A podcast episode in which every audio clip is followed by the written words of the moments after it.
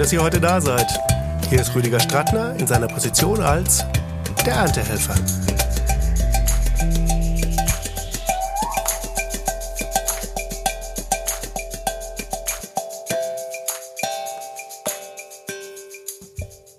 Liebe Elisa, ein perfekter Start für das Erntehelfergespräch steht bei dir auf deiner Homepage.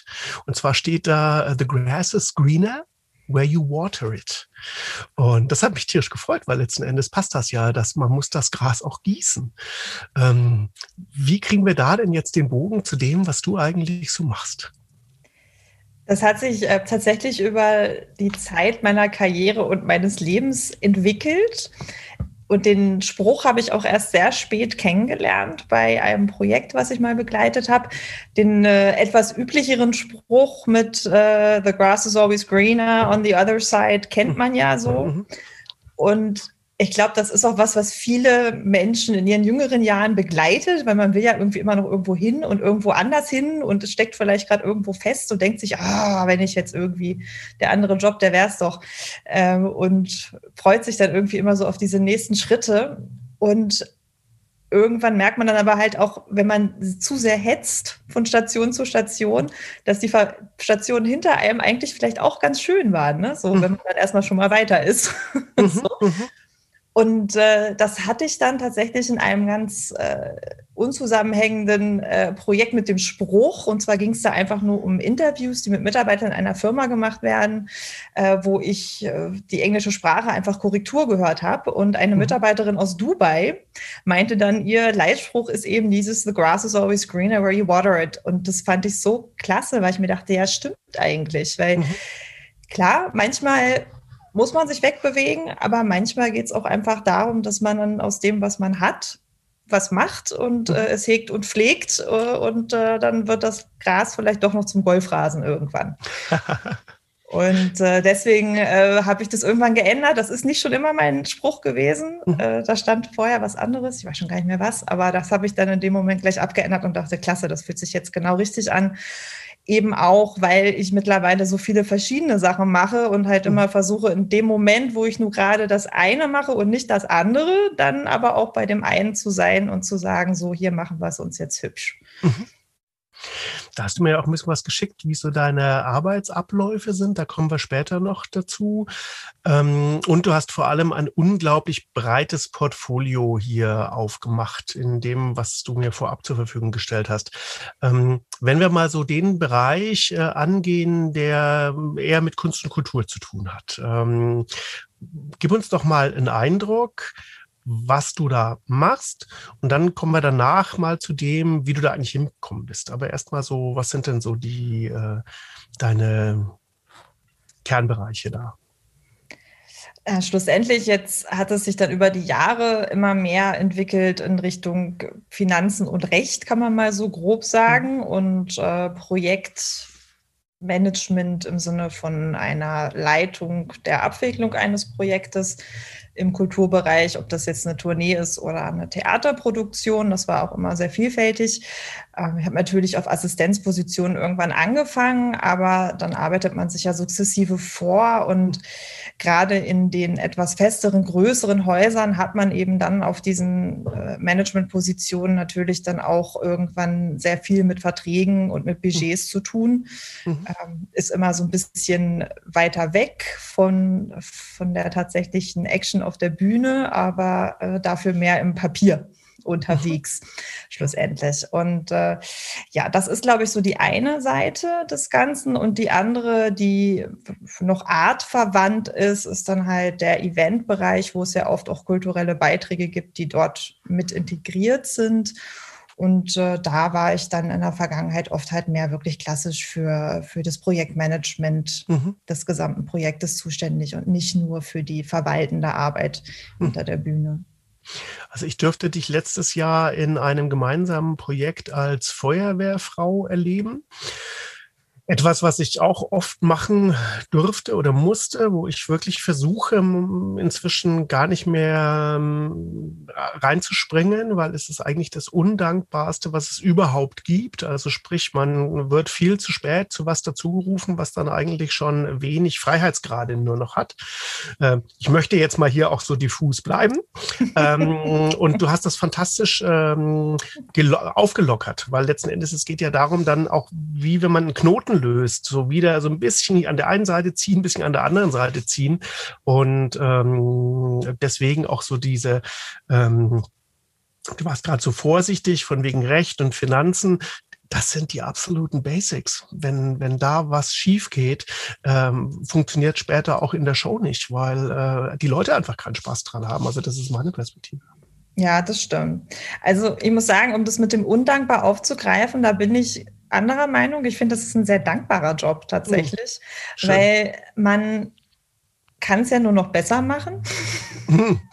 also es gibt ja einen Grund, dass man angerufen wird relativ spät in dem, in dem Prozess, in dem jemand anders gerade schon ganz lange drinsteckt, äh, der vielleicht dachte, ach, das kann ich selber oder vielleicht das Geld erst nicht da war oder was auch immer die Gründe sind, dass man vielleicht ein kleineres Team hat oder alles alleine macht am Anfang eines Weges wenn man dann zu dem Punkt kommt, okay, jetzt hole ich mir doch noch irgendwen rein, kurz vor mhm. knapp, dann ist man ja auch immer so ein bisschen die Chance, die damit startet. Und ich finde das eigentlich ganz schön, weil mhm. man, man hat die Möglichkeit, schon im Kleinen äh, zu gestalten und zu versuchen, die Dinge ein bisschen auf eine etwas bessere Spur zu bringen. Mhm. In aller Regel äh, kriegt man es auch schon hin, dass die Leute sich dann darüber freuen, auch wenn es manchmal der, der, Knoten sich manchmal schwer löst. Mhm.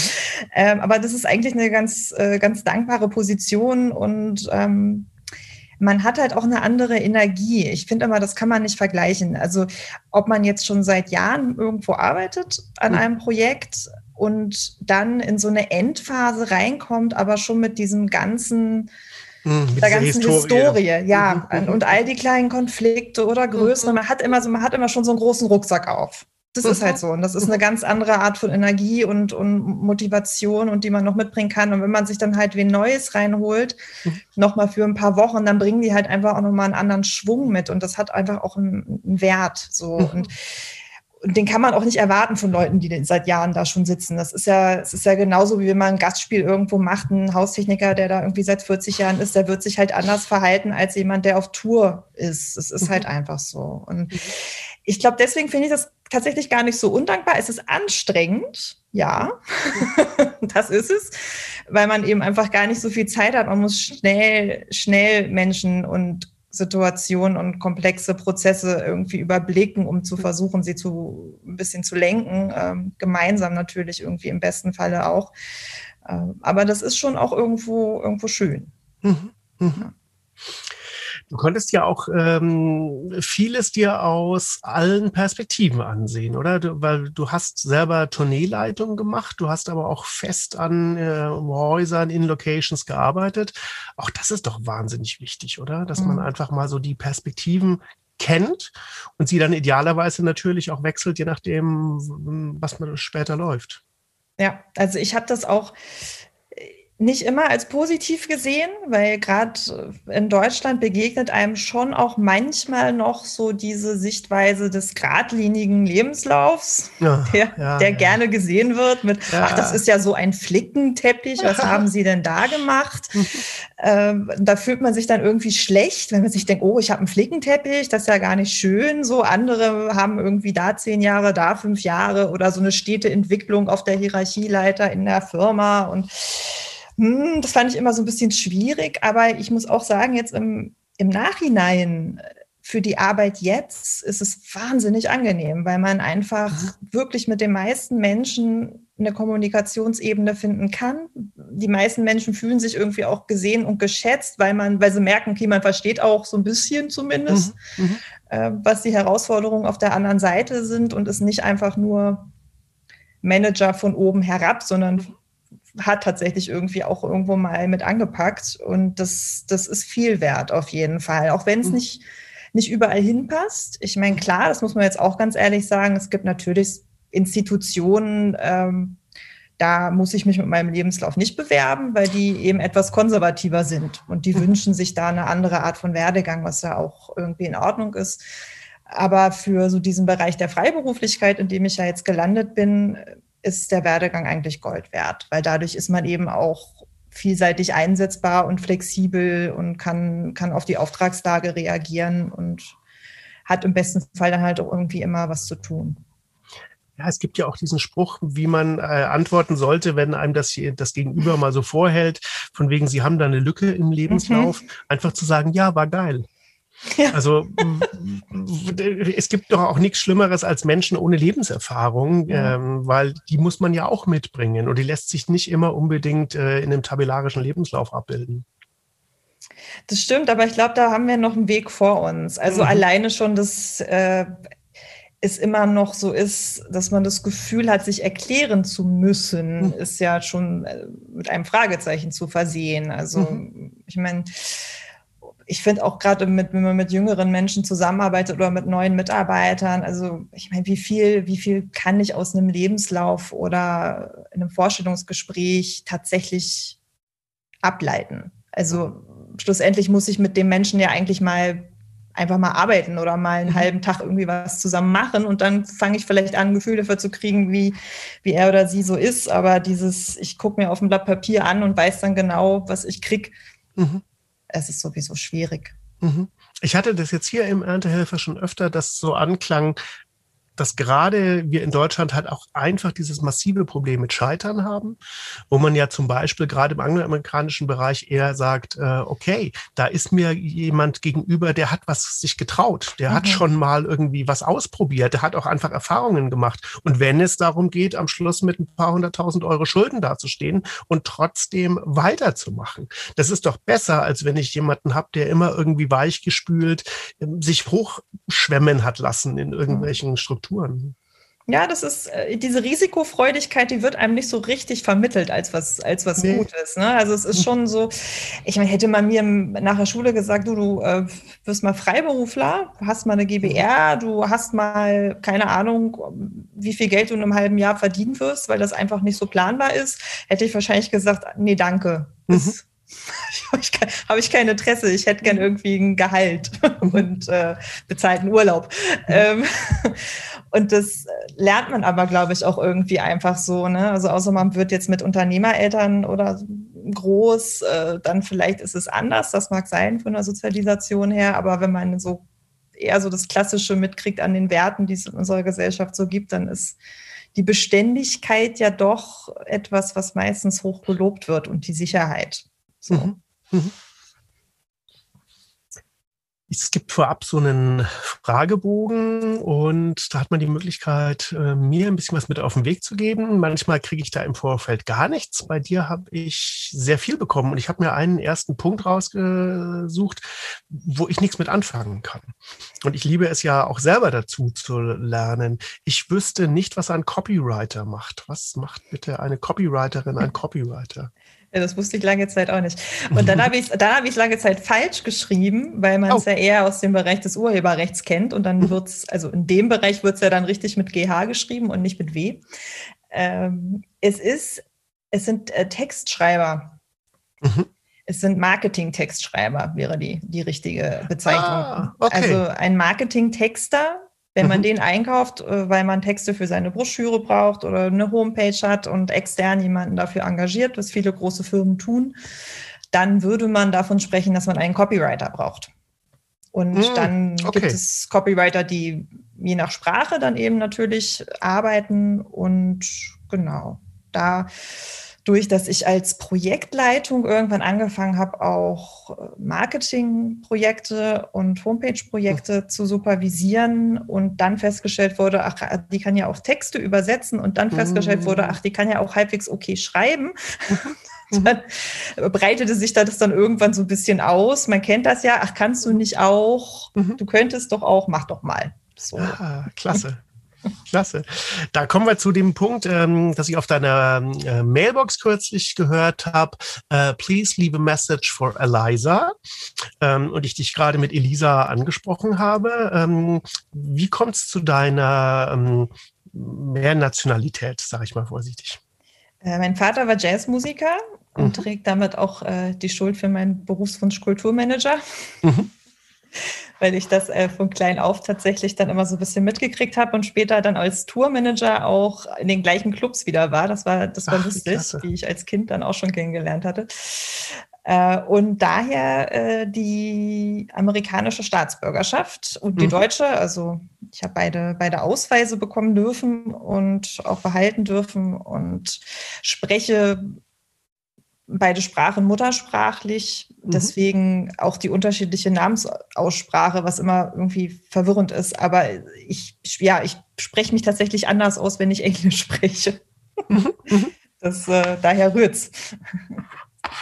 Wow. Ähm, und dann warst du auch teilweise mit unterwegs als, als Kind, als mhm. Jugendliche? Als Kind äh, die ganze Zeit, bis ich schulpflichtig Ach. war. Da habe ich dann immer backstage unter irgendwelchen Lederjacken geschlafen oder so, mhm. das, was halt da war. Und äh, als Schulpflichtige natürlich dann nicht mehr klar. Ne? Dann, dann äh, war ich mehr, mehr zu Hause. Aber wenn man am Wochenende oder so und wenn was in der Nähe war, dann war ich immer auch gerne mit und äh, hatte halt auch ein ganz großes Vorbild, weil damals die, ähm, die Tourmanagerin von der Jazzkantine äh, war eine Frau, äh, mhm. was immer noch nicht mhm. so üblich ist tatsächlich im Rock-Pop-Bereich, in den 90ern aber wirklich noch eine Seltenheit war. Mhm. Und äh, die fand ich halt total klasse. Da war ich irgendwie 14 oder so und ich fand mhm. das einfach irgendwie total cool, mhm. äh, was da so ihr Job war. Und äh, dann war das äh, ja einer der Gründe, dass ich, dass ich angefangen habe zu denken, Mensch, vielleicht will ich ja sowas in die Richtung irgendwie auch mal machen mich rührt das immer total, äh, auch deswegen, weil mein Sohn ja auch irgendwann vor mir stand und meinte, ah, ich lasse das jetzt mal mit dem Studieren, ich würde gerne das machen, was du machst und äh, sich ja auch gerade sehr in meine Richtung da entwickelt. Und dann denkt man sich natürlich auch, ja, das kann jetzt nicht das schlechteste Vorbild gewesen sein. Und anscheinend hast du ja dann auch in deiner Familie erlebt, äh, ja, das äh, kann ich mir auch vorstellen. Ja. Ich glaube, so ein bisschen ist dieses Zirkusfamilienphänomen tatsächlich dann auch irgendwie eins. Mhm. Also ich, mit Sicherheit hätte ich auch andere Dinge machen können. Also mhm. jetzt so alleine vom, von meinen Fähigkeiten her. Äh, aber mir ist das gar nicht in den Sinn gekommen. Also das mhm. ist halt irgendwie, das war halt so die Normalität, in der ich aufgewachsen bin. Und dann denkt man natürlich auch eher in diesem Kontext über Berufe nach. Und ich glaube, mein Vater war heidenfroh tatsächlich, dass ich kein Künstler werden wollte, weil er natürlich wusste, wie hart das dann durchaus auch sein kann, je nachdem, wie, mhm. wie man seinen Lebensunterhalt dann am Ende bestreiten kann. Äh, und ja, für ihn war das dann halt so, sie lernt was Ordentliches. So sie Kulturmanagement war dann schon so die, die bessere Variante, glaube ich, für ihn. Aber du hast ähm, selber auch ein Instrument erlernt? Ich habe lange Klavier gespielt, ja. Mhm. Klass, äh, klassisch auch noch, was irgendwie, also im Nachgang frage ich mich da auch, was ihn geritten hat, weil so warum Jazzmusiker aber gut.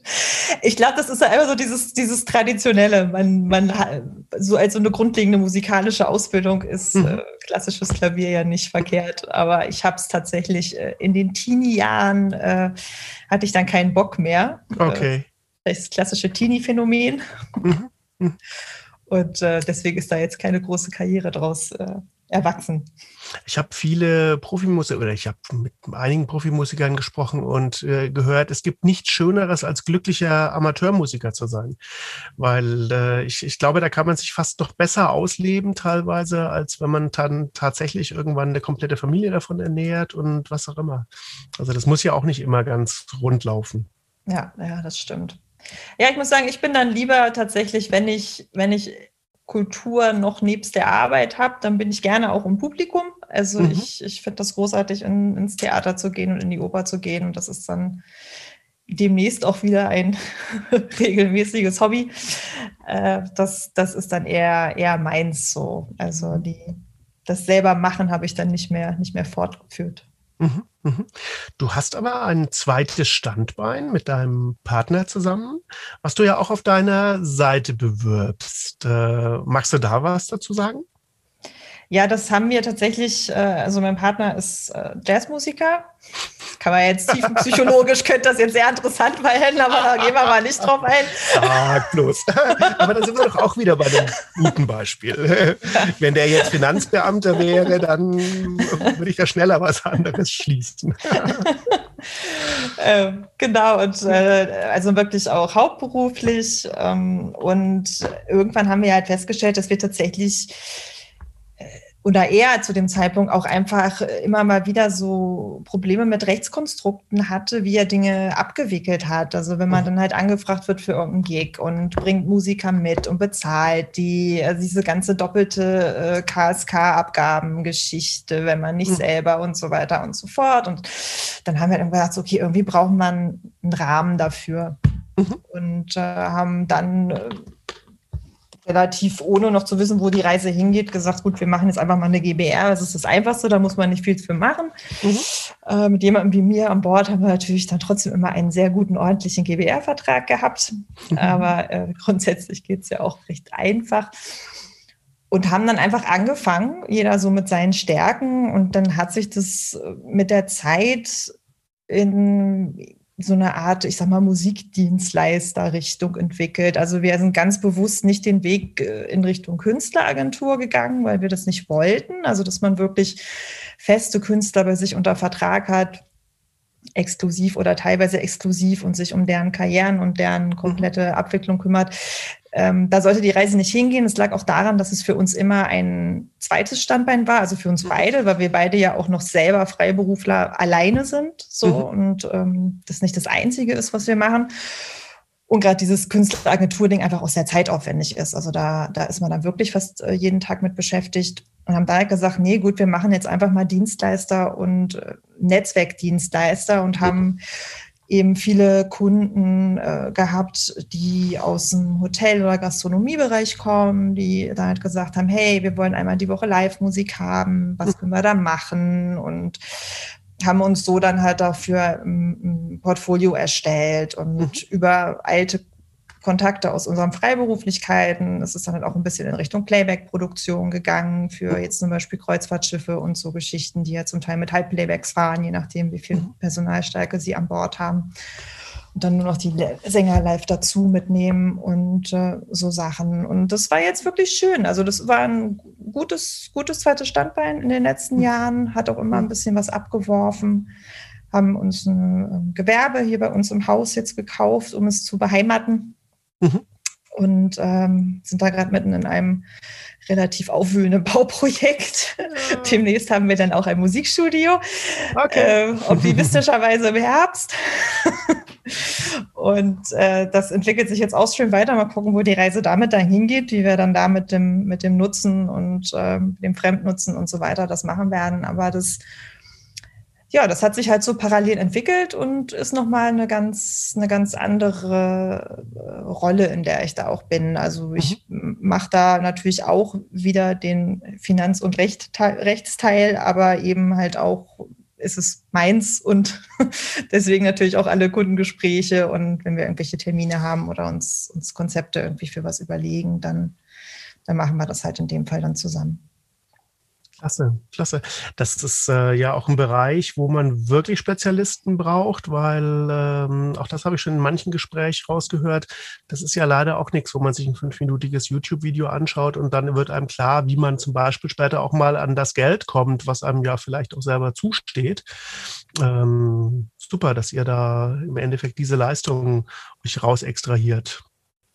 Ja, und ich glaube auch gerade so dieses also einerseits sehr gut Kunst und Kultur zu können, im Sinne von mhm. einen Anspruch haben und ein gutes Netzwerk haben, gute Leute zu kennen, äh, ist, ist natürlich wahnsinnig wichtig, aber genauso halt auch ein Verständnis dafür zu haben, wie, wie Service funktioniert und wie Hotellerie und Gastronomie funktioniert. Also wir mhm. haben halt auch beide auf dem äh, Kreuzfahrtschiff gearbeitet eine Zeit lang und das ist ist halt ein feiner Grad, weil natürlich ja, man will Live-Musik, aber man kann keine Tische verlieren, weil dann sich der Umsatz reduziert. Also wie groß kann die Band sein, damit kein mhm. Tisch rausgeht? Mhm. Und also das sind so Themen, wo man natürlich den Kunden dann irgendwie ja auch in seiner Welt abholen muss, weil es mhm. bringt ja nichts, wenn man dem da jetzt einfach irgendwas hinstellt, was vielleicht mhm. total toll ist, aber was da dann einfach irgendwie so nicht nicht zusammenpasst. Und, mhm. und in, in der Abstimmung ist das dann ja auch wirklich ein nicht endender Dialog. Also man wird ja meinen, man hat da einmal ein Konzept und dann ist da einfach jede Woche Musik, aber da beschwert sich vielleicht mal ein Kunde und dann war das vielleicht ein wichtiger Kunde. Und da muss man natürlich erstmal wieder ins Gespräch gehen und gucken, okay, ist das, ist das berechtigt? Müssen wir was ändern? Weil wir können ja auch nicht jemanden verlieren, der hier jede Woche 200 Euro Umsatz macht.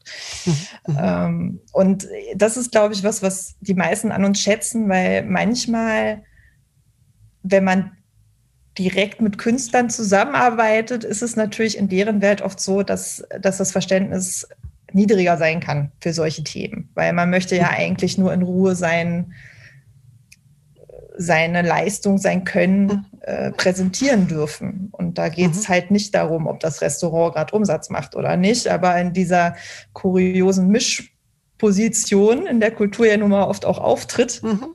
mhm. geht es halt dann doch um so viel mehr als nur das, was auf der Bühne passiert. Mhm. Ist ein Balanceakt, definitiv, ja. aber äh, auch dieser Bereich will ja professionell bedient sein und ja. äh, da habt ihr einen klasse Bereich gefunden für euch. Super.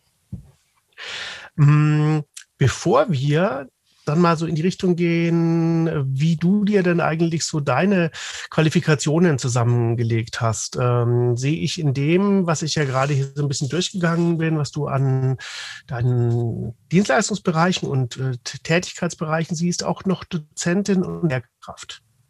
Mhm. Ähm, das heißt, du hast dann in deiner ähm, vielen Freizeit, die du nebenbei dann auch noch hast, beschlossen, du würdest auch gerne noch was weitergeben. Ist das richtig?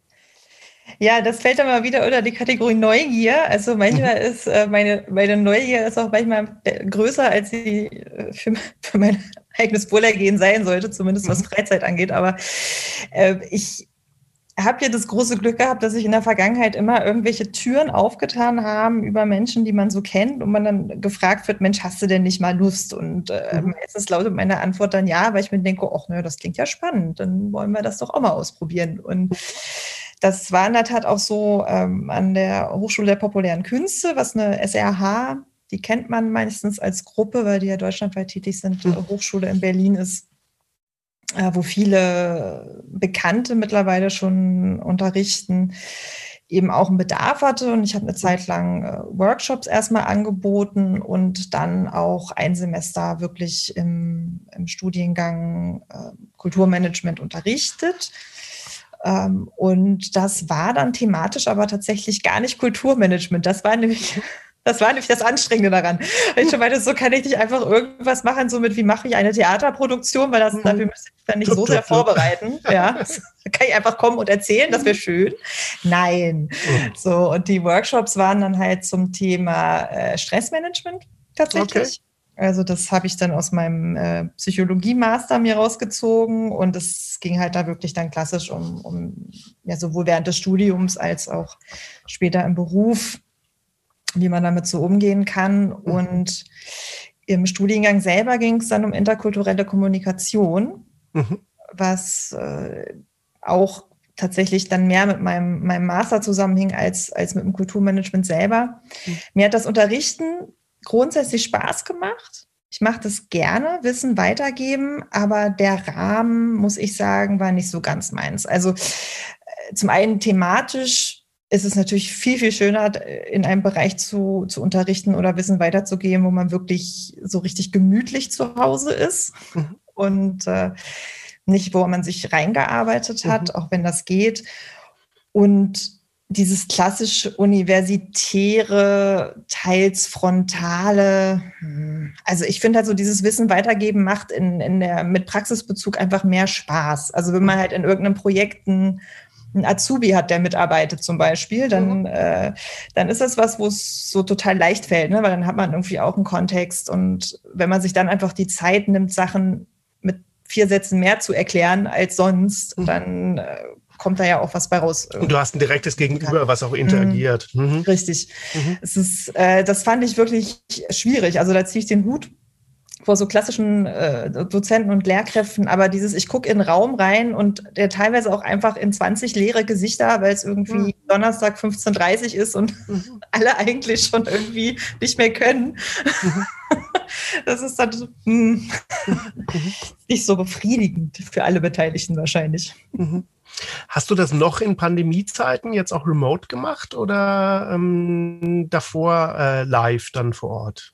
Davor live. Mhm. Und dann habe ich gesagt, nee, also wenn, wenn, dann ruft mich an, wenn ihr mal wen braucht, der reinkommt und wirklich ganz äh, fachbezogen in, ah, okay. im Bereich Kulturmanagement oder Eventproduktion mhm. äh, erzählt. Äh, gerne auch dann mehrtägiger Workshop oder so, aber dieses, dieses ganz klassische einmal die Woche Vorlesung, äh, da habe ich mich dann in dem Moment ausgeklingt, weil es dann halt auch schwierig war, weil in dem Moment, wo dann irgendwie mal ein größeres Projekt kommt, muss ich dann halt auch sagen können, okay, ich bin jetzt mal zwei, drei, vier Wochen mhm. äh, nicht da oder, oder bin zwar da, aber habe keine Zeit. Mhm. Ähm, und das beißt sich dann natürlich mit diesen mhm äh, regelmäßigen Geschichten. Das ist halt immer so ein Abwägen, was, was da wie zusammenpasst. Und die, ich höre trotzdem raus, dass du auch Erfahrungen hast in verschiedenen Umfeldern mit Azubis, mit Leuten, die auch in der Ausbildungssituation mit dem Team waren. Ist das richtig? Ja, das ist gerade ähm, im, im Event- und Veranstaltungstechnikbereich ja totaler Standard. Also das sind dann zwar nicht meine Firmen, aber also ich glaube, alle größeren Projekte, bei denen ich bis jetzt gearbeitet habe, jetzt gerade auch wieder, da ist im, sind im Team immer, also du hast immer irgendwie einen Werkstudenten, einen Praktikanten und einen Azubi gefühlt. Mhm. Also, Das, äh, und das war jetzt in der Vergangenheit dann manchmal auch schon so, dass äh, die dann mir direkt zugeteilt wurden, so nach dem Motto, da kannst du was lernen, äh, was ich dann, wenn es so kommt, dann auch immer gerne annehme, weil ja, also in aller Regel funktioniert das, funktioniert das super. Und gerade diese größeren größeren Projekte werfen ja auch wirklich genug Arbeit ab. Also zum einen, dass es was zu lernen gibt, aber zum anderen, dass es auch genug noch einfachere Aufgaben gibt, die mhm. auch jemand machen kann, der vielleicht noch nicht so viel Erfahrung hat. Mhm, mhm. Hast du irgendwann mal im Rahmen deiner Ausbildung, zu denen wir gleich noch kommen, auch irgendwelche Ausbilder, äh, Fähigkeiten selber erworben? Das habe ich nie gemacht. Ja, da gibt es ja diese Ausbildereignungs... Mhm. Mhm. mhm. Bei der IHK, mhm. ne? Ja, nee, das habe ich tatsächlich nie gemacht, weil ich nie so fest angestellt in der Firma war, dass ich mir dachte, das macht irgendwie Sinn, weil ich selber habe ja keine Azubis mhm. und äh, die Firmen haben ja dann eigentlich immer schon ihre, ihre Verantwortlichen, zumindest die offiziell Verantwortlichen, auch wenn die vielleicht nicht dann mhm. die ganze, äh, die ganze Ausbildung eigenständig übernehmen, gibt es ja meistens schon die, die die offizielle Verantwortung tragen ja. vor Ort. Dann scheint es bei dir eher so zu sein, dass du auch in dem Bereich einfach ein Talent hast, weil es gibt, finde ich, unglaublich viele Leute, ähm, die einfach nichts lehren können. Hm. Also, die, weil es ist ja zum Beispiel auch gar ich habe selber meine Ausbildereignung gemacht im Rahmen von meiner Meisterausbildung zum Meister für Veranstaltungstechnik. Und ich fand diesen Bereich super. Also ich habe das total aufgesaugt, weil ich einfach selber festgestellt habe, ich hätte mir im Nachhinein so viele Situationen vorstellen können, wo ich mir so ein Gegenüber gewünscht hätte. Jemand, der erstmal fragt, wo bist du denn eigentlich? Wo soll ich dich denn abholen? Ähm, was ist denn eigentlich dein, dein Horizont bisher irgendwie? Und, und da mal einzuklinken, also irgendwo mal überhaupt auf Augenhöhe zu kommen, ja. was ja leider in vielen Situationen auch gar nicht stattfindet. Ja, ich glaube, oft geht es dann halt einfach im Alltagsstress unter. Ne? Also wenn, mhm da muss der Azubi halt irgendwie mitlaufen mhm. und, und, nicht stören.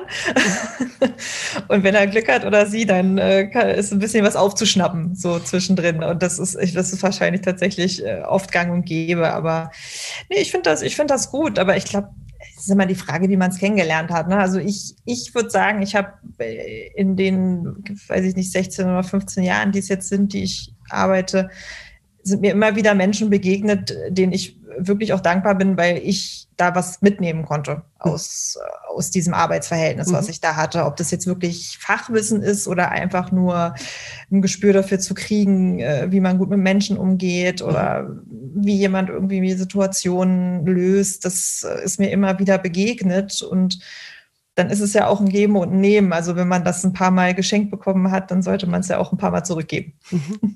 Toll. Dann würde ich jetzt total gerne mal den, äh, diese paar Jahre auffüllen zwischen, du warst selber ähm, mit unterwegs, äh, du hast dann als Teenie noch Klavier gespielt und ich habe da vorhin schon mal einen Master in Psychologie rausgehört. Ähm, wie hat deine Schullaufbahn geendet? Was hast du dann, welche Wege bist du dann eingeschlagen?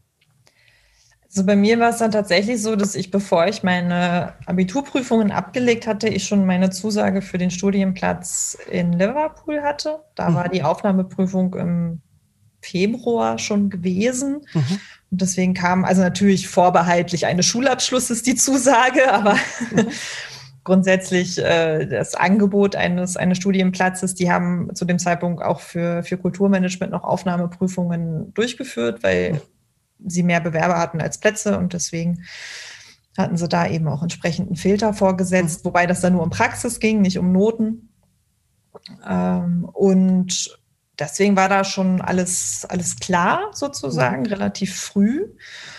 Und ich bin dann in dem äh, Sommer nach dem Abi umgezogen und ins äh, Studentenwohnheim eingezogen in Liverpool mhm. und war dann drei Jahre zum Studium dort war dann ähm, Arts, Music and Entertainment Management, mhm. also Kultur, Musik und Eventmanagement, wenn man so will, äh, übersetzt, was wir äh, gelernt haben. Es war also relativ breit gefächert und nicht jetzt äh, nur auf eine bestimmte Ausrichtung der Kultur hin bezogen. Das Einzige, was wir nicht gemacht haben, ist Medien, Fernsehen und so weiter. Das war bei uns nicht mit drin, also nur die darstellenden Künste sozusagen und alles, was damit zusammenhängt. Der Grund, dass ich damals weg bin, war, dass es Kulturmanagement in Deutschland noch nicht kompakt gab. Es gab es nur als Aufbaustudium. Man hätte also erst ein Diplom machen müssen und dann ein Aufbaustudium und dann wären irgendwie sieben Jahre rum gewesen und eigentlich wollte ich ja nur arbeiten gehen irgendwann zu den mhm. das sehr attraktiv, nicht mehr lernen zu müssen. Mhm. Ähm, und deswegen dachte ich mir auch, naja, so drei Jahre kompakt ist doch auch schön. Liverpool muss doch für dich mit deinem amerikanischen Hintergrund auch ein geiler äh, Sprung gewesen sein. Die, die, haben einen krassen Dialekt da, oder? Ja, es war großartig. Also das erste Mal im, im Bütchen äh, mhm. oder im Späti, wie wir hier sagen würden, äh, der ja ein Liverpool News Agent heißt, äh, ja. da, da verstehst also ich habe nichts verstanden. Ich bin Muttersprachler, ich habe nichts verstanden. Also das, ja, das war wirklich äh, vollkommen ausgeschlossen. Mhm. Ähm, aber ein, eine wahnsinnig tolle Stadt, wie ich nach wie vor finde, mit unfassbar äh, lieben, bodenständigen Menschen, äh, wo einfach, also es ist, finde ich, selten so, dass man sich so willkommen fühlt. Mhm in einer Stadt. Also dass wirklich ganz offen und klar gesagt wird, hey, es ist toll, dass du hier bist und du gehörst irgendwie dazu und mhm. äh, kannst irgendwie alles mitmachen und äh, tolle Kulturangebote, ganz viel, ganz viel Grassroots-Sachen, was vieles kostet gar nichts oder wenig mhm. Eintritt und das ist schon wirklich groß. Also das mhm. ist, das ist ein ganz, ganz tolles Flair, was da herrscht. Das war zum Studieren natürlich Gold wert, weil man einfach eine riesen Spielwiese hatte und sowohl bei uns von der Ausstattung her in der Uni alles mhm. sehr, sehr hochwertig war, aber eben auch, wenn man in die Stadt rausgegangen ist, es da einfach ganz viele Möglichkeiten gab. Und ich wollte eigentlich auch gar nicht mehr zurück, mhm. hatte auch einen Teilzeitjob am Theater. Also ich habe äh, das letzte Jahr über habe ich dann schon ähm, Abendkasse und Kartenvorverkauf mhm. und äh, Fire Officer, wie man das nennt, also äh, Brandschutz. Ja. Wache. Mhm. äh, genau. Und so weiter gemacht und äh, war da auch irgendwie ganz, ganz glücklich. Aber dann kamen mal wieder die kleinen Stimmen mit der Sicherheit und der, und der Vollzeitstelle. Und da bin ich tatsächlich deswegen zurück nach Deutschland, weil ich da halt ein Jobangebot hatte, was mhm. ähm, mehr Stunden hatte, schlicht und ergreifend, eben nicht nur eine Teilzeitstelle war. Ich glaube, hätte ich das damals nicht gemacht, also dann zu gehen, mhm. zu diesem klassischen Studium ist zu Ende und jetzt kommt der nächste Abschnitt. Moment, weiß ich gar nicht, ob ich zurückgekommen wäre, muss ich ehrlich sagen. Aber dann war es halt so und dann war man zurückgegangen und dann, ja, ist der, der Rest des Weges dann gefolgt. Mhm. Klasse. Ich war leider selber noch nie in Liverpool, aber ähm, scheint faszinierend zu sein. Habe ich schon aus vielen Richtungen gehört. Die haben, glaube ich, damals wirklich diesen Spin gekriegt durch die Beatles, oder? Und die haben auch einfach diesen Spin aufrechterhalten. Das ist äh, faszinierend, ja. oder? Und noch davor, aber ich meine, die wirklich, die wirklich glorreichen, reichen Jahre war ja noch die ganze Zeit der Seefahrt. Und da mhm. war das ja eine, eine, eine, wahnsinnig internationale Stadt mhm. ähm, mit einem ganz wichtigen Hafen. Da sind ja auch noch die ganzen alten, wunderschönen Gebäude mittlerweile nicht mehr ganz so gut saniert, aber mhm. in ihrer Substanz noch wunderschön, äh, stehen ja auch noch alle am Hafen und da sieht man halt wirklich, wie es mal war. Und mhm. dann kamen viele, viele schwere Jahre auch, aber dann ja auch irgendwann die äh, Kulturhauptstadt das war mhm. ja auch in Liverpool. Das hat der Stadt einen guten Push gegeben, auch nochmal einfach weniger Gelder, die geflossen sind. Und mittlerweile ist es ähm, erstaunlich. Also als ich da studiert habe, war es wirklich noch runtergekommen. Also mhm. das äh, war, war vieles noch unsaniert und nicht schön. Und jetzt war ich das letzte Mal irgendwann vor Corona, also vor anderthalb Jahren oder so, das letzte Mal da und war fast ein bisschen schockiert, dass es teilweise schon aussah irgendwie so wie Kreuzberg. Also mhm, man kam mhm. schon so an den, an den sehr hippen Bartschneideläden ja, vorbei. Da merkt man es dann immer so ein mhm, bisschen mhm. dran, wenn die anfangen aus dem Boden zu sprießen. Die Barbershops, ja. und die Shopping Center. Und ich meine, und klar, es ist auch gut und es muss sich ja auch die Stadt weiterentwickeln. Das ist ja auch positiv, aber es, es war dann schon erstaunlich, was, was da für Sprünge passiert sind in den letzten Jahren. Aber das war eine, das war eine gute Schule. Es ist ein, es ist, war, glaube ich, im Vergleich zu einem deutschen Studium äh, viel weniger theoretisch. Mhm wahrscheinlich würde man das in Deutschland in der Art, wie es gestaltet war, eher bei einer Fachhochschule anordnen, mhm. würde ich jetzt vermuten. Ähm, einfach weil wir immer den Praxisbezug hatten. Die meisten Bewertungen gehen, gingen auf Praxisaufgaben. Also es war, es war viel, viel, viel mehr mit Anpacken. Mhm. Und deswegen haben halt auch ein bisschen ein paar Sachen gefehlt. Und äh, zum Beispiel Arbeitsrecht musste ich einfach nochmal nachmachen äh, in mhm. Deutschland. Das wäre aber wahrscheinlich sowieso notwendig gewesen, weil es halt unterschiedliche Länder sind. Eben. Das ja. ist halt dann nicht, nicht mitzunehmen. Du hast doch da bestimmt auch in den Jahren danach super davon profitiert, dass du es halt eben in England gelernt hast, auch weil die uns ja auch in vielen Bereichen, wenn man jetzt Musical, kleine Theater und sowas sieht, auch einfach voraus sind, oder? Also da ist doch auch eine Professionalität. Ich habe meinen, mein Neffe hat zehn Jahre lang in London am West End getanzt und ähm, ich habe den ein paar Mal besucht und wir haben uns irgendwie Dienstagabendvorstellungen angeschaut mit irgendwie C-Cast und ähm, das war immer unglaublich. Und er hat mir damals halt auch gesagt, ey, wunder dich nicht irgendwie sowas, auch für das, was ich hier mache, irgendwie sowas. Da draußen sind 20 jeden Abend irgendwie sowas, da kannst du pfeifen, dann springen mhm. die auf die Bühne und machen das mindestens so gut, wie ich das hier mache, irgendwie sowas. Also da ist auch ein ganz anderer Vibe, oder? Kann das sein? Mhm. Ja, das ist, es ist, glaube ich, die, äh, die Ernsthaftigkeit, mit dem äh, Kunst und Kultur betrieben wird, was natürlich mhm. auch daher kommt, dass äh, sowohl UK als auch, auch die Vereinigten Staaten sehr früh begriffen haben, dass es ein sehr wertvolles Wirtschaftsgut ist. Also sind wir mal ehrlich. Ich mein, noch keiner begriffen in Deutschland. ich meine, daher kommt die, die, die Ernsthaftigkeit ja. Ne? Ich meine, wäre ja schön, wenn sie nur aus der Liebe dafür kommen würde, aber es geht ja am Ende dann ja doch auch irgendwie ums Geld. Und mhm das ist ganz klar. Ich meine, West End äh, ist ja, es ist ja desaströs, dass es leer liegt, äh, leer steht gerade mit äh, Covid-19 und alles ist zu, weil da hängt ja ein Apparat dran an Hotels und Gastronomie und so weiter. Und das haben sie sehr früh verstanden. Klar, natürlich auch wegen diesen ganzen äh, Pop- und Musikphänomenen, die ja ganz früh auch schon Exportprodukte waren, die einfach einen wahnsinnigen Erfolg und äh, Renommee. Ich meine, immer noch fahren Leute irgendwie nach Memphis äh, und, und, pilgern hin. Warum? Also ich meine, mhm. aber es ist ja immer noch, es hört ja quasi gar nicht auf. Ne? Mhm. Also und das, das ist, glaube ich, der Unterschied schlussendlich. Also wir haben in Deutschland natürlich eine wahnsinnig reichhaltige Kulturlandschaft. Mhm Zum einen ist die aber subventioniert, da kann man dann, da denkt man dann eher schon, naja, die kostet uns ja was, ne? Mhm. Die, äh, die schafft es ja nicht von alleine. Äh, und zum anderen äh, sind es Leute, die halt irgendwie probieren, es, es so frei, in einer freien Wirtschaft zu schaffen äh, und dann aber auch entsprechend dafür kämpfen müssen. Aber so diese Selbstverständlichkeit, dass es einfach dazugehört als als wichtiger Bestandteil mhm. und eben auch früh gefördert wird, mhm. hat man doch nicht so. Also dieses Musical-Bereich, deswegen hat man ja auch früher immer in England gecastet oder mhm. Großbritannien allgemein, weil die Leute einfach zu jungen Jahren, also du konntest fürs Ensemble 18-, 19-Jährige besetzen. Mhm. Das ist kein Problem gewesen. Die waren, die, die konnten alle den Job machen. Aber 18-, ja. 19-jährige Deutsche konntest du da nicht besetzen, weil die wahrscheinlich gerade erst angefangen haben, ein mhm. paar Jahre vorher. Ne? Die haben halt nicht schon ganz klein irgendwie angefangen. Die Struktur gibt es bei uns, glaube ich, nur für die Elitenförderung. Also mhm. Ballettschulen beispielsweise. Ja, mhm. Ich meine, da kannst du natürlich auf eine mhm. staatliche Ballettschule gehen mit mhm. fünf, sechs Jahren. Und dann hast du eine ähnliche Ausbildung, wie sie andersorts zum Beispiel für Musicaldarsteller auch so früh schon anfängt. Mhm. Ich glaube, eine Ausnahme sind in Deutschland gerade noch die Waldorfschulen, wo ja auch der Kulturbereich sehr stark ist und wo es dann auch einfach andere Schulaulen gibt, die dann wirklich auch einfach mal äh, Venues sind, wo auch Sachen aufgeführt werden können und so.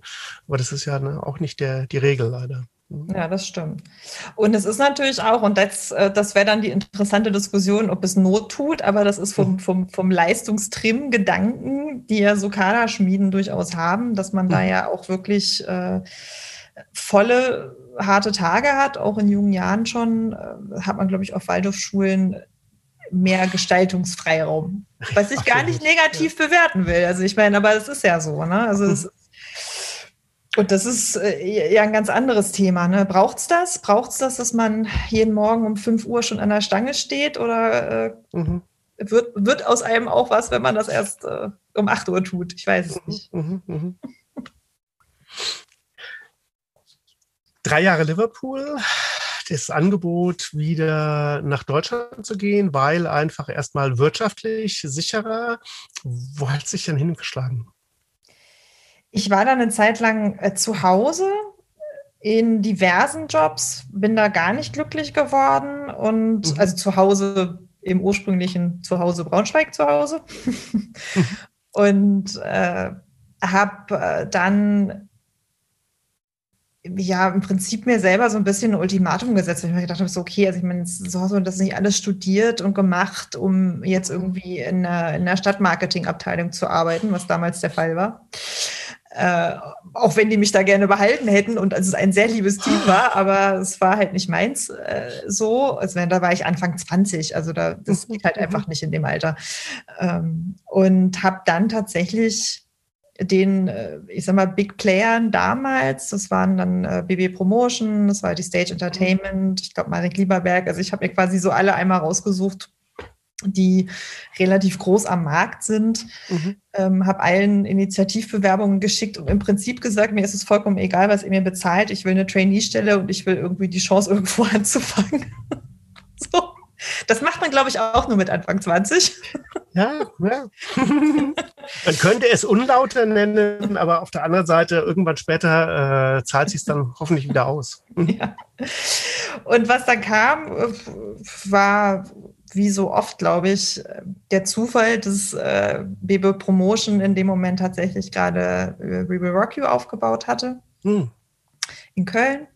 Mhm. Und äh, sich anbahnte, dass, äh, dass da äh, viele Promotion-Auftritte und so weiter, Fernsehen, also das, das wurde ja am Anfang äh, wirklich stark, stark beworben und dann kam auch noch die Fußballmeisterschaft mit allen möglichen Live-Auftritten bei mhm.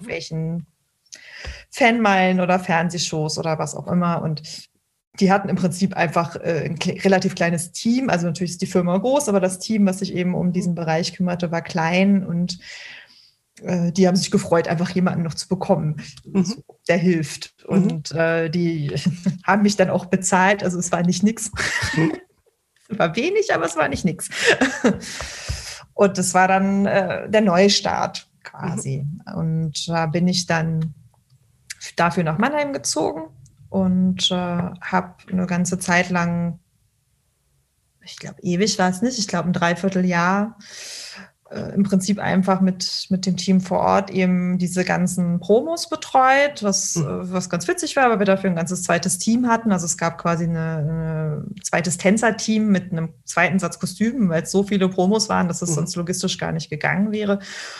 Und die Sänger äh, sind dann in, in echt, also aus dem Originalensemble halt dann immer mit dazugekommen. Und mhm. äh, so waren wir dann immer lustig unterwegs und haben da alles Mögliche gemacht. Und da konnte ich wirklich nochmal viel für mich mitnehmen, äh, was man ja aus dem Studium auch alles nicht, nicht, ich sag mal, jeden, jeden Arbeitsschritt kriegt man ja nicht beigebracht. Mhm.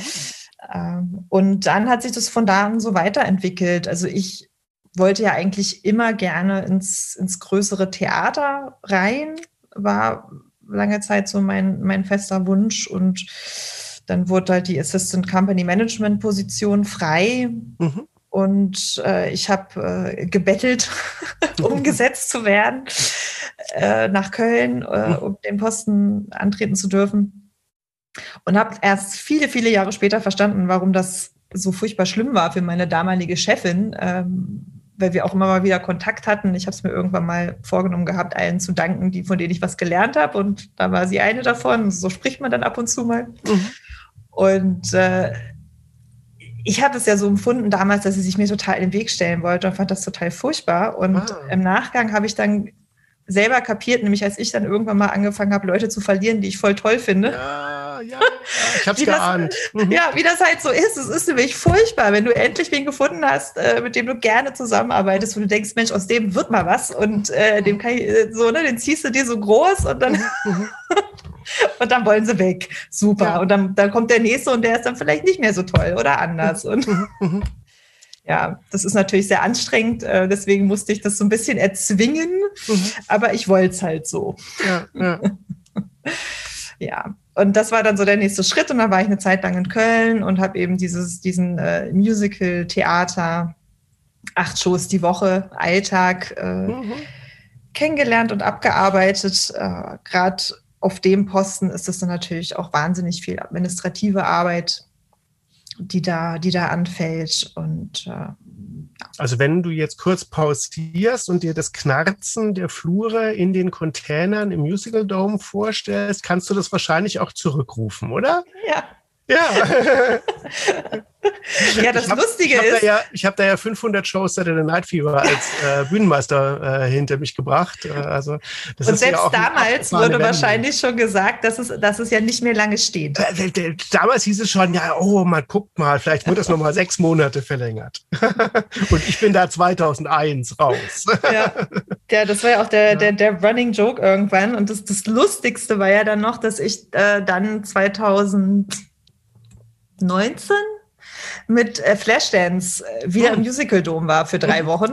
Mhm. Und, äh, und tatsächlich, also ich meine, das war dann genau der gleiche knarzende Container, an dem ich halt irgendwie zehn Jahre vorher auch schon gesessen hatte, wo ja. es damals hieß, oh, wir machen jetzt zu, nach We Will Rock You wird der abgerissen. Mhm. Mhm. Nee. Ja. ja. äh.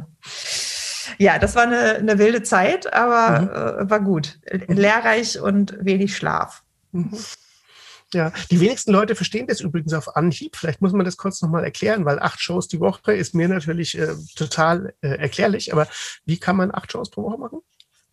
Für die, für unsere Zuhörer, Zuhörerinnen? Ja, na, im Prinzip ist es so, dass, äh, also zumindest in Deutschland, das ist in London und New York anders getaktet, aber in Deutschland hat sich da irgendwann standardmäßig Dienstag bis Freitag eine Vorstellung und Samstag und Sonntag zwei Vorstellungen etabliert. Und als äh, Mitarbeiter auf Positionen, die nicht äh, gedoppelt sind, das war bei uns im Company Management so, uns gab es ja quasi nur einmal, haben wir uns dann dem, äh, dem Showrhythmus angepasst. Das heißt, wir haben unsere Arbeitszeit dann um die Vorstellungen rumgelegt. Und wenn man äh, fünf Stunden pro Vorstellung arbeitet, dann hat man im Prinzip dann so seine 40-Stunden-Woche, aber die verteilt sich dann halt von Dienstag bis Sonntag anstatt von Montag bis Freitag. Also der freie Tag ist dann der Montag und der Rest sind Arbeitstage. Teilweise fangen sie halt dann eben aber erst um 16, 17 Uhr an. Mhm. Mhm. Am, am, Nachmittag. So. Ja. Genau. Also im Prinzip ist es, äh, ist es, ich glaube, eine ganz andere Art Kultur zu machen. Ne? Also es ist natürlich vom, vom Flair her viel, viel standardisierter, auch wenn da natürlich immer mal wieder Dinge passieren und ähm, man umdenken muss und äh, technisch oder personell äh, irgendwelchen Herausforderungen gegenübersteht. Aber in, in seiner Essenz ist es ja ein sehr, sehr stetes Arbeiten. Mhm. Äh, so viel steter als das Tourneegeschäft oder irgendwelche freien Theaterbühnen, die wirklich ihre Stücke selber entwickeln oder irgendwelche Venues, wo Gastspiele kommen. Äh, mhm. das ist, sind ja alles nochmal ganz andere Kontexte. Und ich äh, hat seine Vor- und Nachteile alles. Also ich habe den Job ja in der Form auch in, in der neuen Flora gemacht und im Apollo-Theater, also in Hamburg und in Stuttgart. Ähm, das sind ähnlich große Häuser, wo auch acht Shows äh, die Woche gespielt werden, wo eine Produktion durchaus auch gerne mal sechs Monate oder länger läuft. Früher waren es Jahre, mittlerweile ist das selten geworden, aber dahinter stehen, stehen die gleichen Mühlen und äh, klar, ich meine, das Schöne ist, du hast ein festes Team, du kommst da hin und wenn das ein tolles Team ist, dann freut man sich jeden Tag mit denen zusammenzuarbeiten. Sie sind nicht andauernd wieder weg. Mhm. Das ist dann schon schön. Mhm. Ähm, aber man hat dafür natürlich auch diese Phänomene, die entstehen, wenn Menschen 10, 20, 30 Jahre äh, auf dem gleichen Stuhl sitzen. Und das kann manchmal total toll sein, weil man wahnsinnig coole Experten hat, die äh, mhm. wirklich, äh, die fragst du, äh, sag mal, äh, Lüftungskeller, da war doch mal die Schraube und er sagt dann, ja, ja, da dritter Gang links und du mhm. sagst Danke. So. Mhm. mhm. ähm, andererseits ist es, glaube ich, für, für Menschen an sich manchmal halt auch frustrierend. Mhm wenn es dann halt so viel Wiederholung immer gibt. Und das dann frisch zu halten, ist, ist dann eben auch manchmal schwierig, ob es jetzt mhm. auf der Bühne ist oder hinter der Bühne wenn er jetzt halt als Bühnentechniker irgendwie zum 367. Mal die Vase aufs äh, rote Tableau stellst, dann ist es irgendwann dann halt nicht mehr ganz so aufregend. Und da muss man dann auch so seinen Umgang mitfinden. Für mich, war das damals, für mich war das damals eine unglaublich wertvolle Schule und ich würde jetzt einfach mal was grob sagen. Ich glaube, es vergeht kein Monat in meinem Arbeitsalltag, ohne dass ich nicht auf irgendwas davon auch wieder zurückgreifen kann. Weil, wie gesagt, ich habe 500 Mal am Stück nacheinander mit jeweils montags mal frei äh, mich um das gleiche Stück gekümmert. Und es gab keinen Tag, wo nicht in dieser Abteilung irgendjemand den Budenkoller hatte. Mhm. Weißt du, da gibt es einen Trauerfall, da hat jemand irgendwelche Sorgen, was auch immer. Du hast immer die Situation, dass irgendwas scheiße ist, aber um acht geht der Vorhang hoch. Mhm. Und das ist auch total faszinierend. Nur, und das ist ja auch hier beim Erntehelfer jetzt so ein bisschen das Thema, man muss sich genau überlegen, will man, wie du gerade sagst, dauerhaft da rein? Will man das machen? Weil dann ist es letzten Endes auch ein 9-to-5-Job. Nur, dass er halt zu versetzten Zeiten läuft. Ich habe Leute da erlebt, die fanden das fantastisch, dass sie gesagt haben, ey, ich mache tagsüber Sport, ich sehe die Sonne und was auch immer. Und um 17 Uhr gehe ich in, gehe ich einfach durch den Bühneneingang und dann mache ich halt abends meinen Job, irgendwie mhm. sowas. Aber das muss man entscheiden, ob man das dauerhaft machen will. Für mich war damals das eine fantastische Lehrzeit, aber für mich war klar, nee, das wird nie mein Lebensrhythmus werden, dauerhaft. Ja, ich denke auch, also äh, mitnehmen kann man, kann man da wahnsinnig viel und, und gerade diese, äh, diese der Vorhang geht Hochhaltung, die wird man mhm. auch nie wieder los, glaube mhm. ich. Also das, das fräst sich dann so ein. und das ist, das ist ja auch, ähm, ja, auch ein tolles Gefühl, in so einer, so einer Stimmung zu arbeiten. Aber es kann halt auch manchmal wirklich eine, äh, eine Herausforderung sein, weil ich finde gerade so diese, diese schweren Fälle, den Menschen manchmal begegnen können äh, und dann einfach auch zu, zu wissen, okay, es ist okay, jetzt, jetzt musst du auch mal nicht funktionieren. Mhm. So, auch wenn wir, auch wenn wir eigentlich jeden Tag der Vorhang muss hochgehen predigen, äh, es fallen halt manchmal Menschen individuell aus und dafür dann einen Raum zu finden, mhm. das fand ich dann mit steigendem Alter immer eine, eine große Herausforderung, gerade wenn mhm. man auf dem Company Management Posten sitzt und ja irgendwie auch sich verantwortlich fühlt mhm. den Menschen gegenüber, die da arbeiten dass man äh, da eine Kultur findet, wo, wo das beides funktioniert. Hm. Also wo man diesen schönen Teamgeist hat, dass man sagt, hey Chaka, wir, wir, wir schaffen das, dass es 8 Uhr hier irgendwie alle glücklich werden, hm. aber andererseits ist es auch okay, wenn halt jemand mal sagt, ey, ich muss heute zu Hause bleiben, es geht nicht. Mhm. Ne? Also das, das fehlte mir manchmal ein bisschen. Also das ähm, ist, ist natürlich dann auch so die eigene Erfahrung. Aber ich glaube, das ist wirklich wichtig. Das kriege ich jetzt aber auch viel mit, was ich ganz toll finde, dass darüber immer offener gesprochen wird. Also auch im Kulturbereich, auch gerade bei Künstlern.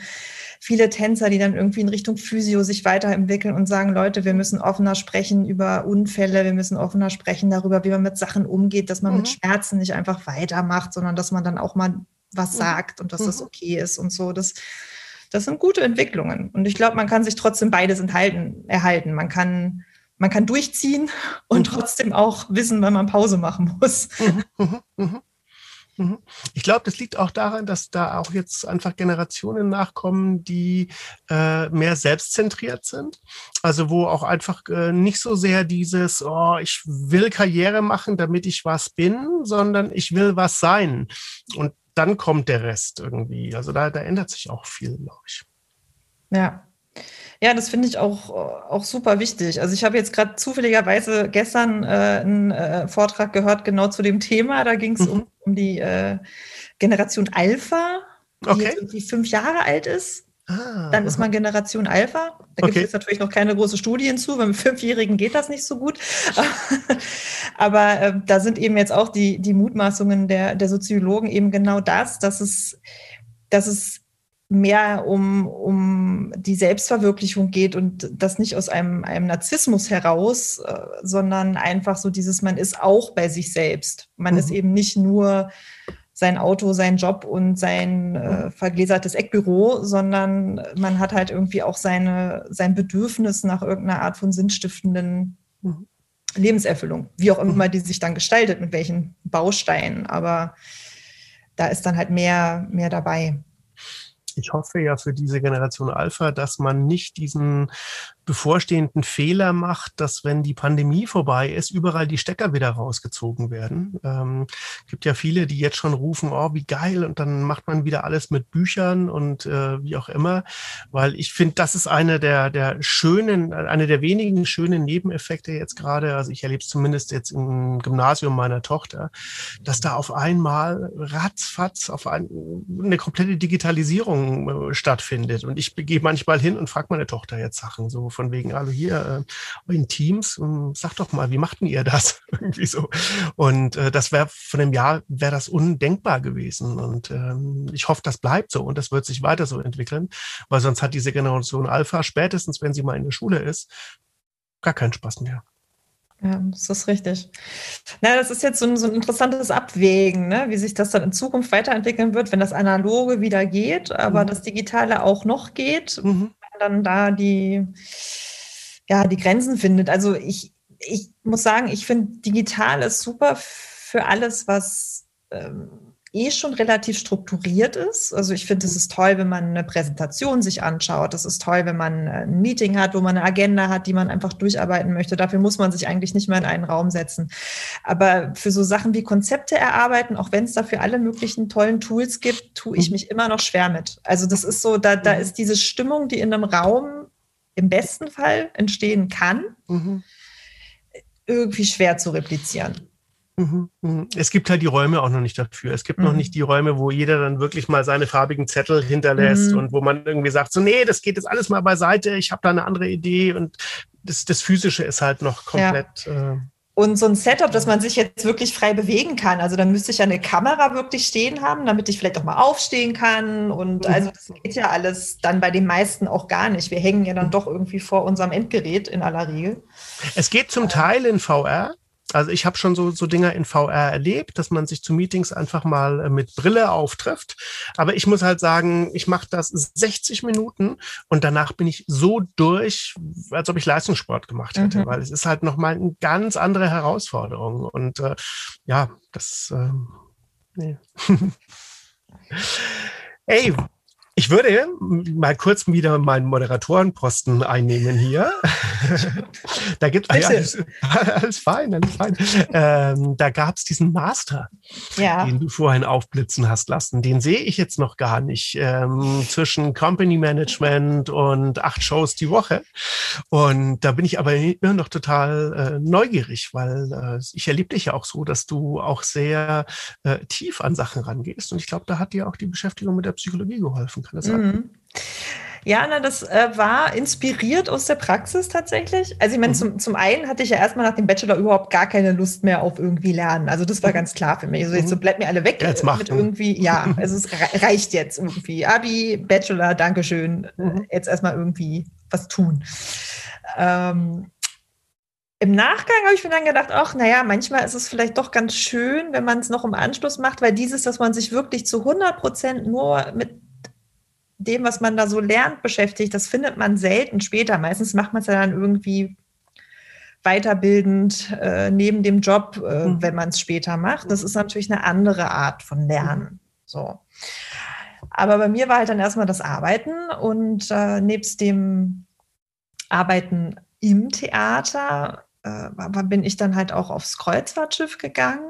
Mhm. War ich mehrfach, aber das erste Mal war tatsächlich auch nach der We Will Rock You Zeit und ähm, habe quasi diesen Sprung von ich bin die Assistenz von jemandem zu ich bin jetzt wirklich verantwortlich, habe ich im mhm. Prinzip auf dem Schiff gemacht. Mhm. Weil ich dann nicht mehr Assistant irgendwas war, sondern in dem Moment halt der Theatermanager auf den Kreuzfahrtschiffen den meisten großen, die Unterhaltungsprogramm haben, äh, gibt es einen Theatermanager, der sich ums äh, Ensemble kümmert, wenn es mhm. eins gibt, was an Bord ist. Dann gibt es einen Entertainment Manager, der da eins drüber steht, der sich wirklich um alles kümmert, also auch um den Bingo-Abend und äh, den Tanzabend oder was auch immer, also der einfach diese ganze Abteilung sozusagen supervisiert und als Theatermanager hat man eben dann so seinen äh, Anteil in der Abteilung. Mhm. Und äh, da bin ich dann damals äh, auf die AIDA und äh, bin selber an diesem Anspruch an mich selber äh, komplett gescheitert. Hm. Also bin nach, ich habe meinen Vertrag fast komplett zu Ende gefahren, bin aber schlussendlich mit einem Erschöpfungssyndrom abgestiegen. Ach das würde man neudeutsch dann Burnout nennen. Burnout mhm. ist aber nichts, was man auf einen gelben Zettel schreiben kann. Deswegen mhm. Äh, steht da dann Erschöpfungszustand drauf mhm. auf dem Kranken Krankenschein. Mhm. Äh, und wusste gar nicht mehr, wo oben und unten ist und was mir gerade passiert ist. Das war dann so mit Mitte 20. Mhm. Und habe dann äh, Reißleine gezogen, äh, habe Pause gemacht, war beim Therapeuten, habe äh, irgendwie drüber, also weil zu dem Zeitpunkt hatte ich das Gefühl, ich will irgendwie nie wieder arbeiten. Das hat sich dann irgendwann wieder vertanzt. Das ist normal, wenn man in sowas reingerät, dann fühlt sich das erstmal so an. Äh, und das hat dann einen Moment gedauert und irgendwann war mir dann klar, okay, das Problem war jetzt eigentlich nur ich. Also mhm, mhm. äh, um mich rum waren alle zufrieden. Mhm die wussten ja auch alle, das ist ihr erster Vertrag. Also äh, genauso wie wir, glaube ich, jetzt mit Leuten umgehen, die gerade was neu machen. Da sind wir ja auch ein bisschen äh, nachsichtig und äh, nicht ganz so kritisch. Aber ich war mhm. halt mir selber gegenüber unfassbar kritisch. Mhm. Und habe mich selber einfach komplett wahnsinnig gemacht. Mhm. Ähm, bis zu dem Punkt, dass äh, ich den Job dann irgendwann nicht mehr machen konnte, weil man hat ja dann im Englischen sagt man ja immer Bunny in the Headlights. Ne? Also das ist ja dieses Bild, wenn man auf der Landstraße nachts fährt mit Aufblindlicht und da kommt ein armes Tier und das macht dann halt und bleibt genau vom Auto stehen. Schockstarre. Schockstarre, mhm. äh, was natürlich genau falsch ist, weil dann mhm. kann man ja nur drauf zufahren, aber das ist genau halt die Reaktion. Und irgendwann mhm. kommt man ja, wenn man zu sehr hoch fährt mit seinen Stresshormonen, genau in so, ein, mhm. so eine Schockstarre eigentlich. Mhm. Und mhm. plötzlich kann man den Job auch nicht mehr machen, den man eigentlich machen kann, weil es halt einfach nicht mehr geht. Und äh, das habe ich dann halt alles so realisiert und dann äh, kam danach eine, äh, eine, schöne Zeit in der neuen Flora, wo ich eben nochmal dieses, äh, ich sag mal, etwas ruhigere und da war ich wieder die Stellvertretung und so weiter äh, in einem großen Musical-Theater hatte. Und dann habe ich gesagt, okay, ich mache das jetzt einfach nochmal. Ich traue mir das zu. Mhm. Ähm, und bin dann tatsächlich eine Position höher an Bord gegangen. Okay. Äh, als Entertainment Manager, weil ich zwischen. Inklusive Bingo-Abend. Inklusive Bingo-Abend.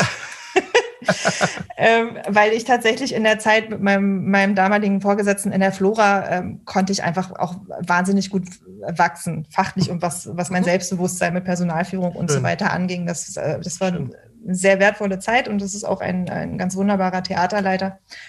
Früher technischer Leiter, ist einer der wenigen, die da so den Schlenker gemacht haben mhm. irgendwann. Mhm. Ähm, und habe dann einfach gesagt, ich mache es jetzt einfach nochmal. Ähm, mhm. Andere Reederei, dass äh, man so einen Neustart für sich selber hat und ähm, hm. bin an Bord gegangen und fand es klasse. Mhm. so. Und das ist, das ist, war natürlich schön. Das hat mich mit mir selber versöhnt in dem Moment, äh, dass das irgendwie tatsächlich nur was ist, was ich selber lernen musste. Ähm, hat aber dann auch die Neugier für diesen ganzen Themenbereich äh, Psychologie mhm. natürlich dann geweckt, ja. weil ich gemerkt habe, Wahnsinn, was das ausmacht. Ähm, mhm. Es geht ja gar nicht nur darum, ob ich was kann.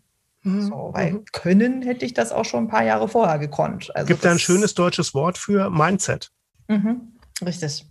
Mhm. Richtig, absolut. Und auch dieses, ähm, ja, Wertschätzung sich selber gegenüber und so all diese Themen, die, die einfach so, so wahnsinnig wichtig sind, sich abgrenzen können. Ähm, und habe dann, weil dann doch irgendwann das Bedürfnis des, des Lernens tatsächlich wieder aufflackerte. Das wechselt sich ja meistens so ab. Äh, mhm. eine Zeit lang ist man dann eher so, man will machen und dann denkt man sich, auch jetzt mag ich auch mal wieder ein bisschen Horizont erweitern habe ich dann eben nach dem, dem zweiten Vertrag auf dem Schiff gesagt, so ich, ich mag noch mal was lernen. Mhm. Ich mag aber nicht ein Kulturmanagement Master machen, weil da hatte ich das Gefühl, über die Praxis war da schon so viel äh, informelles Lernen passiert, mhm. dass ich da jetzt irgendwie nicht das unbedingt noch mal so ganz konkret weiterführen wollte, sondern ich wollte eigentlich lieber es ein bisschen breiter fächern. Und dann mhm. habe ich eben diesen Master entdeckt, der der ein bisschen anders ist in der Zulassung, ähm, weil die Universität Wuppertal sagt, okay, wenn du glaubhaft belegen kannst, dass du schon Personalverantwortung getragen hast und dadurch eben auch bestimmte Erfahrungen äh, hast, dann wirst du bei uns zugelassen zum Master. Mhm. Äh, und das ist dann Master in Arbeitsorganisationspsychologie. Das heißt, nur in diesem Bereich, weil es gibt ja in der Psychologie im Prinzip drei Bereiche, die klinische, wo dann äh, Therapeuten zum Beispiel auch danach ihre Ausbildung machen nach so einem Studium. Dafür muss man aber einen Bachelor und einen Master machen. Da kann man nicht einfach nur nachsatteln. Das ist viel mhm. zu viel mhm. tiefes Fachwissen. Dann gibt es ja sowas wie Werbe oder Psychologie oder Marketing. Ähm, und dann gibt es eben Arbeits- und Organisationspsychologie. Mhm. Und da geht es wirklich eben um diese klassischen Themen Führung und Motivation, Teamarbeit äh, und so weiter. Also all das, was mir ja immer wieder begegnet war in äh, allen möglichen Konstellationen, mhm. äh, was ich nicht immer verstanden habe und wo ich neugierig äh, geworden war zu verstehen, warum es vielleicht so war, wie es war. und äh, das war toll. Das waren wirklich ganz bereicherndes Fernstudium. Wir hatten so alle sechs Wochen verlängertes Wochenende in der Gruppe. Mhm. Ähm, vor Ort und dazwischen musste man sich dann eben selber motivieren und äh, mhm. Lernbriefe durcharbeiten und so weiter und so fort. Ähm, aber die Gruppe war wahnsinnig heterogen. Das war das, das Allerbeste. Also es fing an bei mit einer 20-Jährigen und ging hoch zu einer 65-Jährigen. Ach, klasse. Und wir waren zu, ich weiß nicht, ich glaube, wir müssen so 18 Personen gewesen sein mhm. in dem Semester. Und auch was so die, äh, die Werdegänge und die Branchen, wo die Menschen äh, gearbeitet haben, es war komplett mhm. durchmischt. Also mhm. da, da wirklich zu jedem Thema gab es vollkommen konträre Meinungen und Erfahrungen und äh, das war richtig toll, immer zu diskutieren und äh, ja, auch von den anderen da einfach Impulse mitzunehmen und mhm ich habe mich dann im Nachgang manchmal gefragt, wofür war es denn jetzt eigentlich gut? Äh, weil es jetzt nicht so ist, dass ich jetzt sagen würde, okay, und, und genau deswegen habe ich jetzt genau diese Sache äh, viel besser oder anders. Ähm, dafür ist es ein bisschen zu diffus, aber es war wahnsinnig gut einfach für die Entwicklung mhm. so von, von mir als Mensch. Äh, und, und weil das, weil das gerade extrem schlüssig klingt, würde ich dich bitten, schick mir doch mal ähm, den Link zu äh, diesen Ausbildungsgang, weil den würde ich gerne in die Show Notes mit reinnehmen. Ja, weil ich kann mir vorstellen, das haben jetzt einige Leute gerade gehört, die sich denken, äh, wow, Fernstudium und dann sowas. Äh, ich fand jetzt auch diese Bandbreite, dass dann jemand mit 65 sich das drauf schafft, irgendwie sowas. Das zeigt ja auch schon, dass das im Endeffekt ein bisschen off the record ist. Also ähm, auf jeden Fall ein bisschen weiter ja. Ja, und trotzdem ganz höchst offiziell akkreditiert. Das heißt, wenn man jetzt ja. ganz fleißig ist, kann man danach auch noch promovieren. Ah, super, super. Na, wart's mal ab. Du bist ja noch, du bist ja noch jung. Äh, vielleicht kommt ja die nächste äh, Lernhyperphase und dann Ja, das habe ich tatsächlich immer gesagt. Wenn ich nochmal was mache, dann mache ich einen Doktor. Nur so, nur um ihn zu haben. Ja, ja, ja, ja. Der schaut dann immer total geil in den Stablisten aus. Oh, ja. die Frau Dr. Bishop. Oh, ja, ja, ja, ja. ja. Okay, jetzt hast du gesehen, ähm, eigentlich äh, kannst du nicht sagen genau, wofür es war, aber es war auf jeden Fall für dich genau das Richtige an dem Punkt. Und damit ist es das doch schon, oder? Eben. Also ich, ich finde halt auch, das ist, das ist ja auch total legitim. Ich meine, das ist, ich glaube, die, ich greife bei fast allem, was ich tue, auf Dinge zurück, die ich in der Zeit realisiert habe oder, oder gelernt habe, auch wenn ich mhm. jetzt nicht äh, als Coach in dem Bereich arbeite oder irgendwas, was so direkt verknüpft war. Aber ich mein, wenn man mit Menschen zusammenarbeitet, dann begegnen einen halt all diese Themen dann mhm. auch wirklich alltäglich. Es ist halt einfach so. Mhm. mhm. Da kann man dann im Kleinen manchmal ein bisschen anders reagieren und anders zu den Dingen stehen, als wenn man dieses Wissen nicht hat. Das ist mhm. das Hilfreiche. Man, man hat eine Perspektive mehr. Mhm. Du hast davor de, dein Studium eingeleitet mit äh, einem Wrap-up deiner damaligen Situation, was ich ganz gerne nochmal wiederholen möchte, weil ich glaube, das ist auch was unglaubliches Wichtiges, was wir hier Menschen mit auf den Weg geben sollten. Wenn es echt scheiße läuft, Notbremse ziehen und Hilfe holen. Also ich, das ist, glaube ich, jetzt mal so auf ganz einfach runtergebrochen, weil viele Leute verzweifeln. Du hast selber gerade gesagt, die Leute um dich rum haben es gar nicht so sehr mitgekriegt. Du bist an dir selber verzweifelt. Und äh, ich glaube, wenn man dann nicht die Souveränität hat oder die einfach die Abzweigung findet, dann kann man auch echt gegen die Wand fahren in, an dem Punkt. Und deswegen Notbremse, rechts ranfahren und äh, den ADAC rufen. Den Seelenklempner ADAC, den gibt's in jeder Stadt und äh, den wird man finden. Absolut. Und, und ob das dann wirklich die, die, ich sag mal, professionelle Hilfe ist oder äh, ob, das, ob das der Freundeskreis ist äh, oder die Oma. Äh, mhm. Aber eben auch dieser Punkt, dass es okay ist. Es ist okay anzuhalten. Es ist okay, nicht zu wissen, wie es gerade weitergeht. Mhm.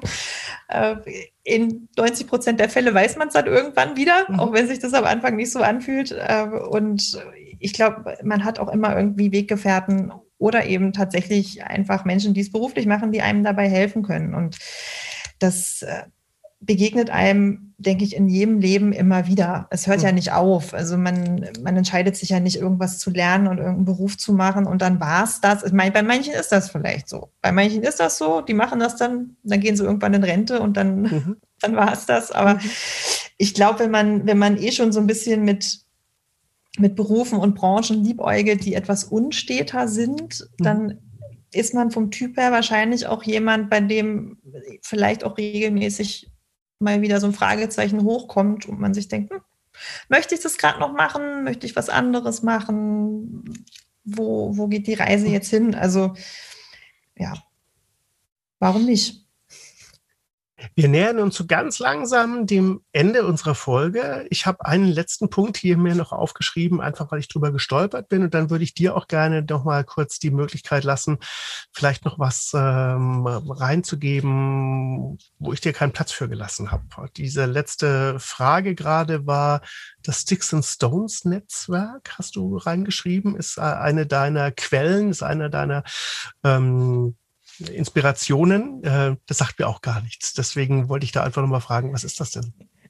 Das ist ein LGBTQ. Oh, yeah. Ähm, Glaube ich, sind wir jetzt bei der Bezeichnung. Plus? Netzwerk. Ja, Oder Triple Plus. Triple Plus? Ich, ich weiß es nicht. Aha. Auf jeden Fall ist ein Plus mindestens dahinter. Ähm, okay. Ja, genau. Netzwerk, es sind also im Prinzip sind es also sind äh, zwei Netzwerke. Es gibt ein Panda-Karrierenetzwerk, das ist ein Frauennetzwerk und mhm. es gibt dieses äh, Sticks and St Stones ähm, und die beiden Geschäftsführer, also Geschäftsführer, Geschäftsführerinnen, die das beides machen, mhm. ähm, machen das seit ein paar Jahren.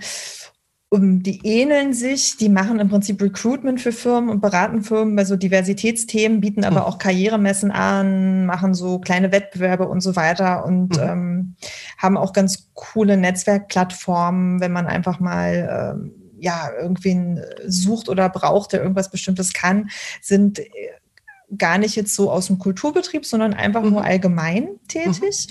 Ähm, aber damit halt auch mit wichtigen, mit wichtigen Themen und mhm. ähm, haben jetzt in den letzten Jahren wirklich, wirklich viel bewegt. Die habe ich ganz am Anfang mal kennengelernt und bin halt seitdem irgendwie in den Netzwerken drin geblieben mhm. und gucke auch immer mal gerne, was jetzt gerade was jetzt gerade so los ist und würde ich jemals wieder in, in ähm, eine Anstellung bei einer Firma gehen wollen, und sagen, ach nö, hier Freiberuflichkeit muss jetzt nicht mehr sein, ich mag jetzt irgendwie gerne Personaler bei Siemens sein oder so, mhm. äh, dann würde ich auf jeden Fall zu einer Sticks Stones Karrieremesse in Berlin gehen, weil ähm, die sind halt wirklich cool. Also die äh, sind ganz zeitgemäß und machen Spaß und da kann man mit den Leuten reden und äh, ist halt nicht so angestaubt, wie es teilweise woanders manchmal ach, rüberkommt. Klasse. Dann einmal tief durchatmen. Habe ich dich irgendwo gerade ähm, rechts überholt? Haben wir was ähm, liegen lassen, wo du sagst, das möchtest du gerne hier noch mit reinnehmen? Also wir haben mit Sicherheit ein paar Punkte auf meinem Lebenslauf liegen lassen, aber das ist auch vollkommen in Ordnung, weil der Flickenteppich ist mittlerweile groß. Mhm. Ähm, und schlussendlich äh, ploppen mir auch immer die Sachen hoch, die gerade irgendwie passen, zu denen man dann was erzählt.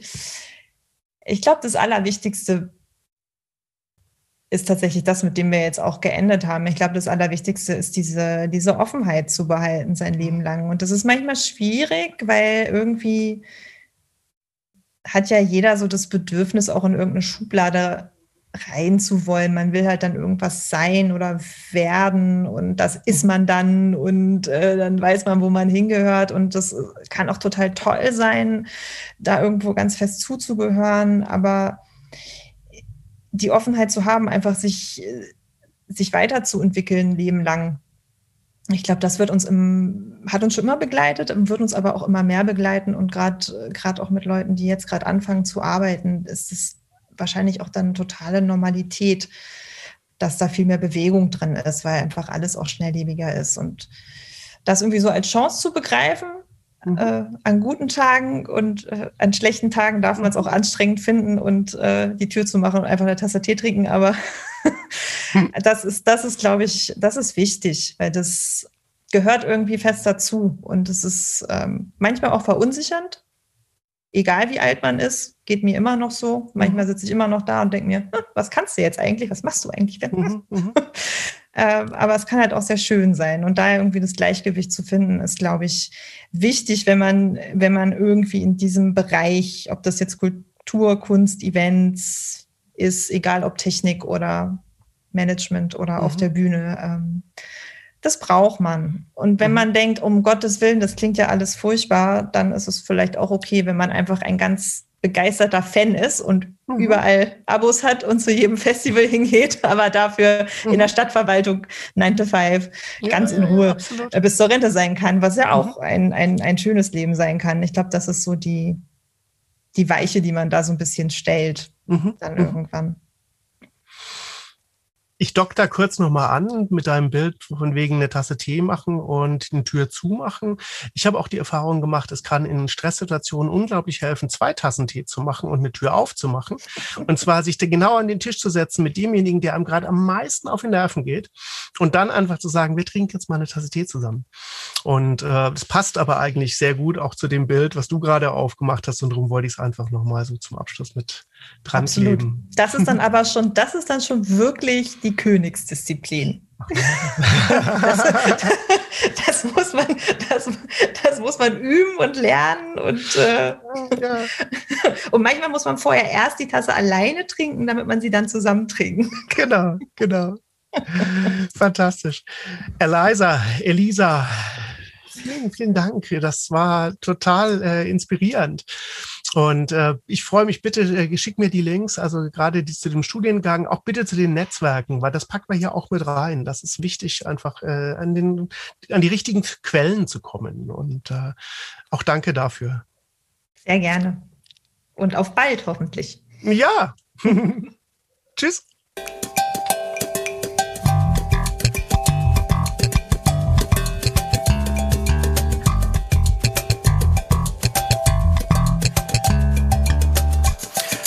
Für heute hat es sich ausgeslappt. Der Erntehelfer ist vorbei und ich freue mich darauf, euch beim nächsten Mal wieder begrüßen zu dürfen.